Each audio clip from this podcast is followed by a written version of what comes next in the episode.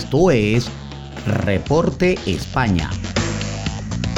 Por Noticias Digital 58, periodismo web de verdad. Buenas noches amigos, este es el resumen de Noticias Digital 58 transmitiendo desde la ciudad de Madrid, España. Les saluda Gabriel Higuera, CNP 20576. Comenzamos con las informaciones del día de hoy, es que la Casa Real deja la puerta abierta a que el rey Juan Carlos vuelva a residir en España.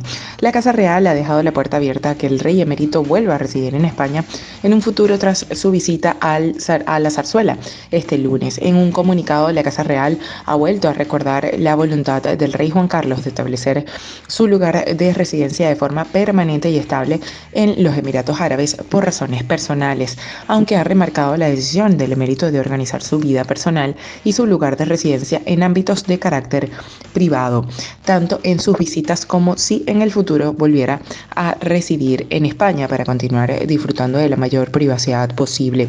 Zarzuela ha explicado que durante su encuentro el rey Felipe VI y el rey emérito han discutido sobre cuestiones familiares y distintos acontecimientos. Cambiando de tema, la Unión Europea pide el aislamiento de los infectados de viruela del mono y sus mascotas para evitar que la enfermedad se vuelva endémica. El Centro Europeo para la Prevención y el Control de Enfermedades ha recomendado concentrar el foco en una rápida identificación de los casos de la viruela del mono, así como en la gestión, rastreo de contactos y notificación.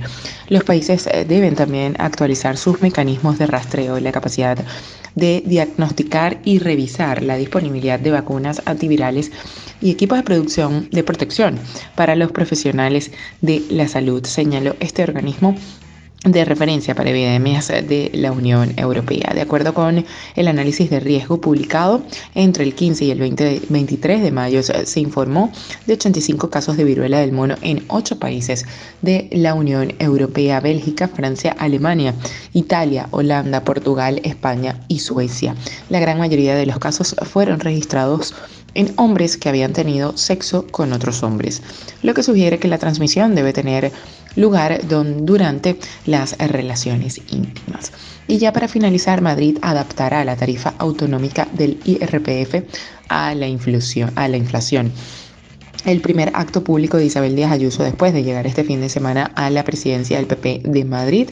Ha ofrecido un desayuno informativo en el que la presidenta madrileña ha hecho varios anuncios sobre su gestión al frente del gobierno de la comunidad, sobre todo medidas fiscales. La principal es adaptar la tarifa autonómica del IRPF a la inflación para evitar que el trabajador pague más impuestos y pierda poder adquisitivo. ¿Cómo funciona? Para un trabajador que gana 40.000 euros y tiene una subida del 5% por la inflación, pagaría 300 euros más de IRPF. La medida anunciada elimina este sobrecoste, entrará en vigor en enero del próximo año. Es una de las medidas que incluía el paquete anticrisis que ya planteó Alberto Núñez Feijó a Pedro Sánchez. En sanidad se propone volver a los 45 días de lista de espera a lo largo de este año.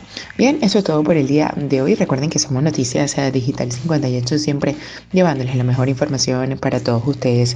Recuerda que el COVID no es un juego. Utiliza la mascarilla, lávate las manos con frecuencia y mantén una distancia segura.